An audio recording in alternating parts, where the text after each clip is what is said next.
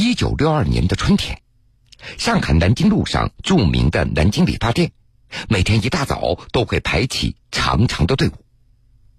令人不解的是，这些排队守候的市民啊，他们并不是为了理发。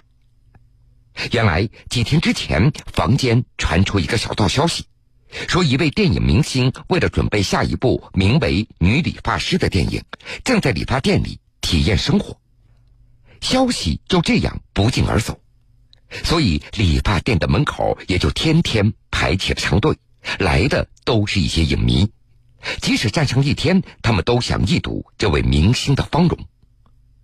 这位电影明星就是风华绝代、人如其名的王丹凤。一九二四年八月二十三日出生，十六岁涉足电影，从影四十年，在银幕上塑造了六十多个艺术形象。二零一八年五月二号凌晨四点多，中国著名电影女演员王丹凤走完了她传奇的一生，在华东医院逝世，享年九十四岁。如果说中国电影是一部传奇，那王丹凤就是传奇中的传奇。江苏新闻广播南京地区 FM 九三七，苏南地区 FM 九五三，铁坤马上讲述。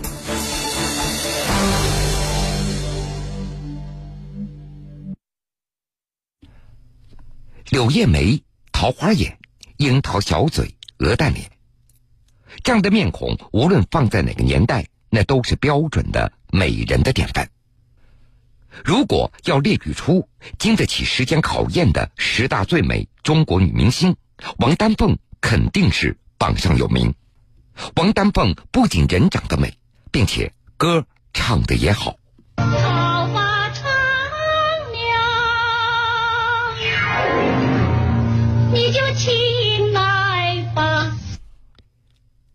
一九六一年六月。周恩来总理在接见全国文艺工作座谈会与全国故事片工作会议代表时说道：“现在我们的电影院里都挂着二十二个苏联大明星的照片。新中国都成立十二年了，为什么不挂我们自己明星的照片呢？应该有我们自己的明星吗。”后来，经过各大电影制片厂的推荐和广大观众的评选，确定了中国。二十二大明星，王丹凤就是其中之一。一九六二年，全国大中小城市的电影院都挂出了这二十二个明星的照片。在上海市最繁华的淮海路北端，藏着一个绿荫葱茏的静谧的小院这里被称为陕南村，曾经是老上海著名的高档公寓。角落里不起眼的一百五十九号楼是这里流传最多故事的一栋了。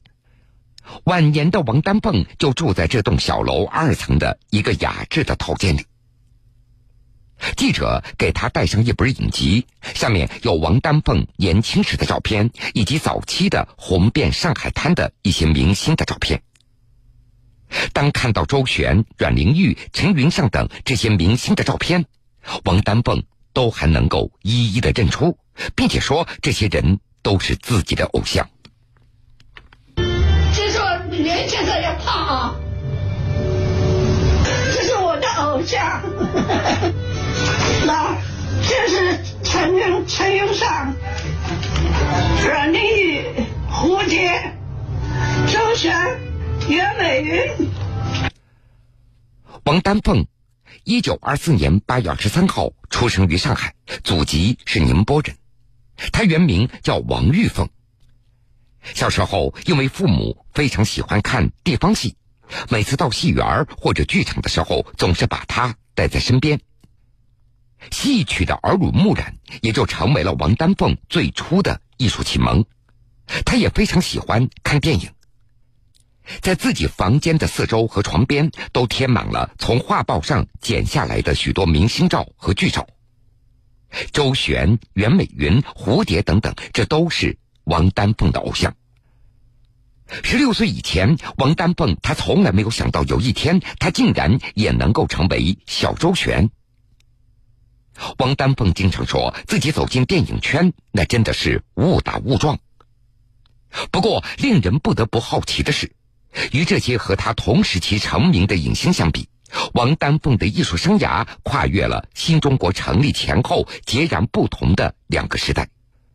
如何能够在这两种完全不同的语境中得到认可，这是大家最大的疑问了。四十年代初，被称为孤岛的上海仍然维持着表面的平静，租界的高墙阻隔了弥漫的硝烟，不过空气中仍然残留着纸醉金迷的味道。那是一九四一年，一个平常的工作日。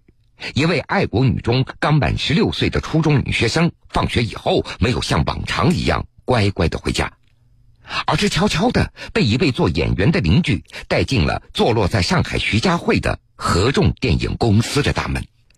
这位女学生就是王丹凤。当时合众电影公司正在拍摄电影《龙潭虎穴》，这是王丹凤第一次见到银幕背后神秘的造梦工厂。银光闪闪的镁光灯和摄影机让当时还是影迷的她充满了好奇。当时还懵懵懂懂的小姑娘，她竟然不会想到，自己那双闪动的大眼睛已经引起了一位重要人物的注意。而就是这次短暂的机遇，彻底的改变了王丹凤的一生。那个时候啊，我是个小影迷，最喜欢看拍电影的。有个朋友在电影厂工作，带我到电影厂去。那时候就是导演朱世林，他正在拍戏。我的邻居就跟朱世林讲，他说这个小孩子啊，很喜欢电影。那么他带我看了一看，哦，他说可以呀，让他来试一个镜头。就这样，王丹凤她第一次在龙潭虎穴当中试镜了。她扮演成一个端茶水的小丫头，就是这个镜头让导演看到了她身上的潜质。你愿意不愿意拍戏啊？要是喜欢的话，我们可以把你留下来。但是我高兴的那不得了。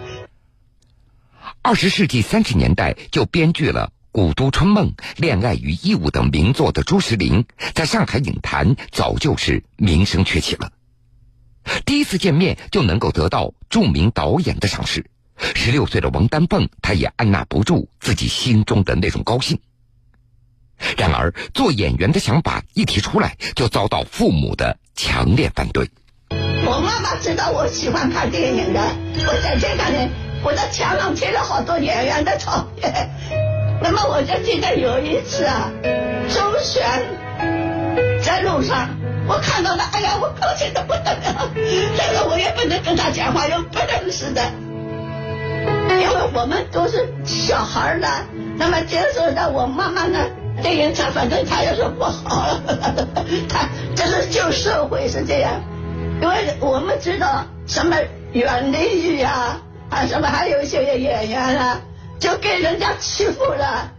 妈妈怕我到电影厂会学坏，因此她。最后我不要参加电影厂，也难怪父母反对。事实上，中国电影女演员本身就是一个在五四运动背景下诞生的新型女性的群体，二十世纪二十年代初才率先出现在上海。但是，直到四十年代，女明星仍然有着进步和堕落并存的双重意义。人们并没有把那些五彩画报上的女明星与出入风月场所的歌女舞女区别开来。一边是父母难以动摇的成见，一边呢又是自己热切的理想，到底该如何取舍呢？王丹凤也面临着自己人生的第一次重大抉择。但是我就跟我妈妈说，我有这么好的机会，我求都求不到了。现在人家可以接受我，我你就让我去吧。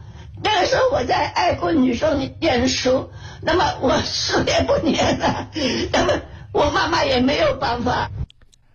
刚刚进入电影公司的王丹凤，她就像一张白纸，既没有专业基础，更没有演出经验，能不能成为一名真正的演员，王丹凤她自己都充满了疑问。而幸运的是，作为启蒙老师的导演朱石林给了他很大的帮助。他让王丹凤多读一些经典的小说和剧本，学会在字里行间来揣摩人物的心理动作。刚开始，王丹凤的演技的确有些幼稚。妈妈，我不是一个男孩子，害他生气。别骂我是一个倒霉鬼，看见我就生。那时候都还不懂什么叫心理的，原来就是他说话的时候，他心里是怎么想的，怎么说出来个什么话是，他想了以后说出来的。所以呢，他要我这样的，就多看老演员演戏。莫失莫忘。在拍戏现场的耳濡目染，也让王丹凤很快就进入了状态。合众电影公司不久就决定和他签订三年的拍片的合约，而王丹凤这个名字第一次出现在合约上了。那时候还要订合同的呢，朱世林呢就。说到我的名字了，他说你叫什么名字啊？我说我叫王玉凤。哦，这个名字不好听，这样嘛，把你一个玉字啊拿掉，换上一个单字，那就是丹凤朝阳。他说你就叫王丹凤，就是这样的，我就叫王丹凤，一直叫到现在。当时导演朱世林，他好像有一种预感。王丹凤这个名字日后一定会响彻大江南北，而丹凤朝阳的寓意似乎也像一道曙光，照亮了王丹凤半个世纪的艺术生涯。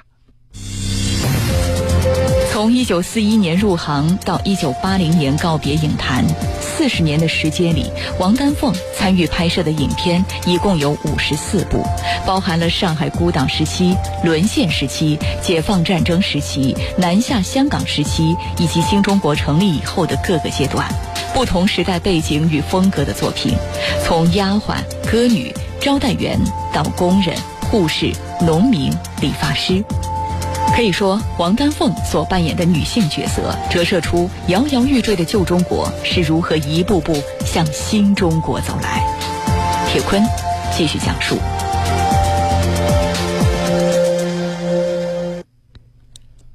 从一九四二年到一九四七年，王丹凤主演了三十多部的影片，所以报刊上会经常出现她的名字。她也成为上海电影圈当中拍片最多的。高产女星之一了。这刚刚在影坛崭露头角，国内动荡的时局却没能让这朵出水芙蓉持续的绽放。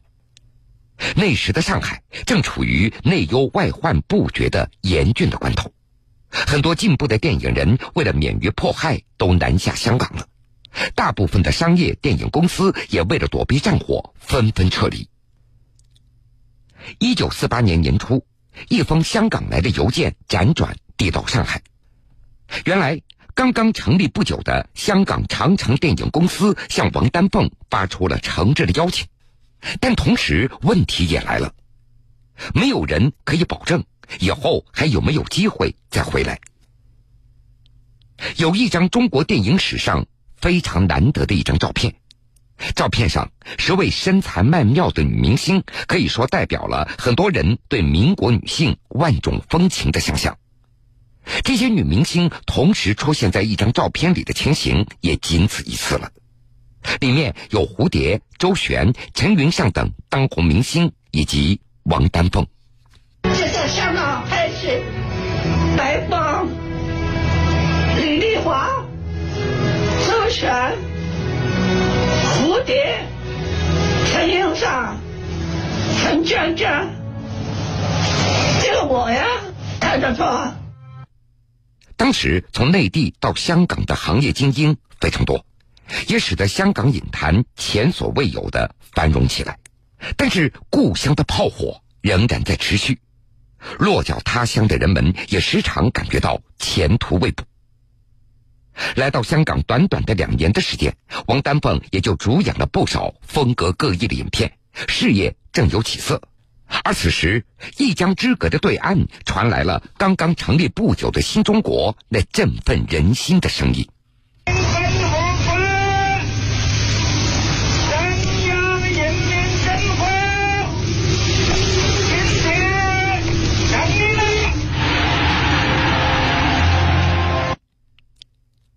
九五零年一月二十八号，在香港出版的《周末报》在头版头条刊登了一张题为“香港同胞劳军团出发”的照片。在照片中，几个模糊的人影之中，有一个正是王丹凤。这次慰问的核心成员，那是来自于一个香港电影圈当中被称为“读书会”的地下组织。主持者那是进步的电影工作者司马文森。那个时候呢，马文森在香港呢，就组织我们电影界的比较爱进步电影的，组织我们读书会。当时的香港不去我们集合的，分开几个地方。那么有一个也有一个组呢，在我我家里，他们带着我们学习这个社会发展史，我们这从来没有接触过。那这个时候呢，就对这个共产党的稍有些认识了。那么他就把这个呃共产党的情况啊什么的跟我们说，哎呦我们。说的很感动啊，真的，呃，真的是很艰苦的，哎，这个我倒对我们也很大的影响。后来我们就自己组织一个演出队到广州为解放军演出。在广州的军营里，王丹凤她见到了训练有素、精神昂扬的解放军，这也给他留下了深刻的印象。前来照顾他们的工作人员也如家人般的亲切。当时，王丹凤清楚的感觉到，这里真的是一片新天地了。就在这一年年底，怀着对新生活的向往，王丹凤终于登上了北上的渡轮，回到了她熟悉而又陌生的故乡。如果说每个人的记忆中都有一首关于童年时代的儿歌。那么，伴随着新中国成长起来的那一代人，属于他们的儿歌，一定是那首旋律优美、朗朗上口的《小燕子》。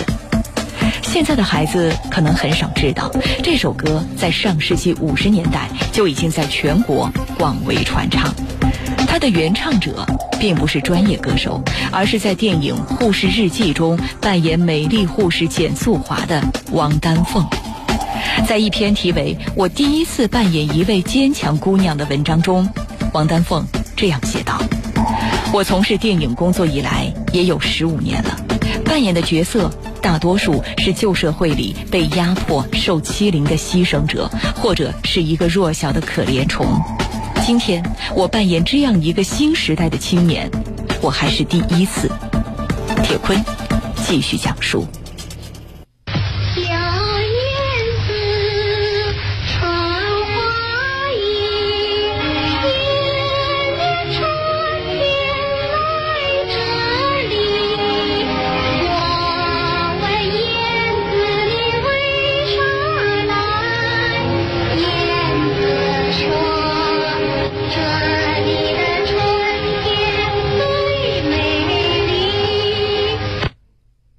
样的一首歌，我想大家都非常的熟悉了。这是一九五七年王丹凤主演的电影《护士日记》当中的一首歌曲。当时通过王丹凤的柔情演绎，成为了久经传唱的金曲。一直到现在，已经耄耋之年的王丹凤依然还会哼唱这首《小燕子》。小燕子唱花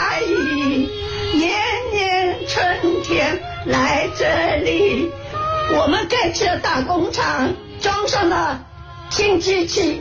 这个时候，希望你长期住在这里。王丹凤在影片中扮演的是一位刚刚从护校毕业的年轻护士简素华。面临着择业的分配，她没有选择留在生活条件优越的上海，而是一腔热血的奔赴边疆支援建设。否则的话。他就要说我们是强迫命令。不，他怎么可以？校长，我不愿意这样做。虽然那时已经三十三岁的王丹凤已经是一位老演员了，但是没有人知道，刚刚接到这个角色的时候，他的内心是前所未有的忐忑。为什么会这么说呢？从一九五一年回到上海，这已经是第七个年头了。可以说，能够扮演一个新中国新女性的角色，是每一个跟王丹凤一样成名于民国影坛的女演员都迫切等待的机遇。自1953年经过思想改造的电影演员被正式纳入知识分子的队伍，他们获得了尊重。但是，戴着上海滩女明星的帽子，他们又面临着重塑自我的挑战。不少人都从银幕的中心滑向了边缘。1956年。百花齐放、百家争鸣，这双百方针的提出，让文艺界焕发出新的创作激情。很快，上海电影制片厂就决定投拍反映知识分子新面貌的《护士日记》。当得知这个消息以后，王丹凤他立即找到了这部电影的导演陶金。演员出身的陶金在解放之前和王丹凤同时在香港拍电影，他们曾经结下了深厚的友谊。一九四九年以后，陶金转型导演获得成功，而王丹凤呢却退居二线。陶金他也深知这次机会对王丹凤来说那是意义重大的。一九五七年的春天，王丹凤终于接到拍摄的通知，他对老朋友的信任非常感激，决心为了这个角色一定要全力以赴。当时也正值新中国成立之后第一个五年计划的最后一年。全国各地的工业建设正如火如荼，导演陶金特地把影片的拍摄外景地定在了正在建设当中的包钢。坐上北上的火车，几乎从来没有脱离过城市生活的王丹凤，那是大开眼界。一路上，他亲眼看到了荒漠里那拔地而起的烟囱和厂房，源源不断的卡车队伍和冒着大雪顶风装机的工人们。这一切都让他深受感动。